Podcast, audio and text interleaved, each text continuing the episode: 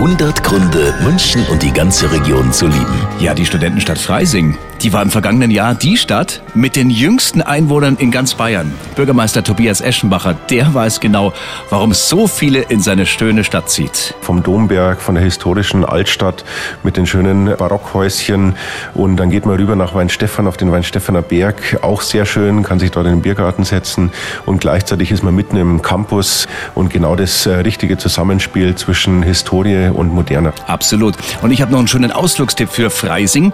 Am Wochenende ist nämlich Palmduld mit verkaufsoffenem Sonntag. Der Markt ist in der Innenstadt.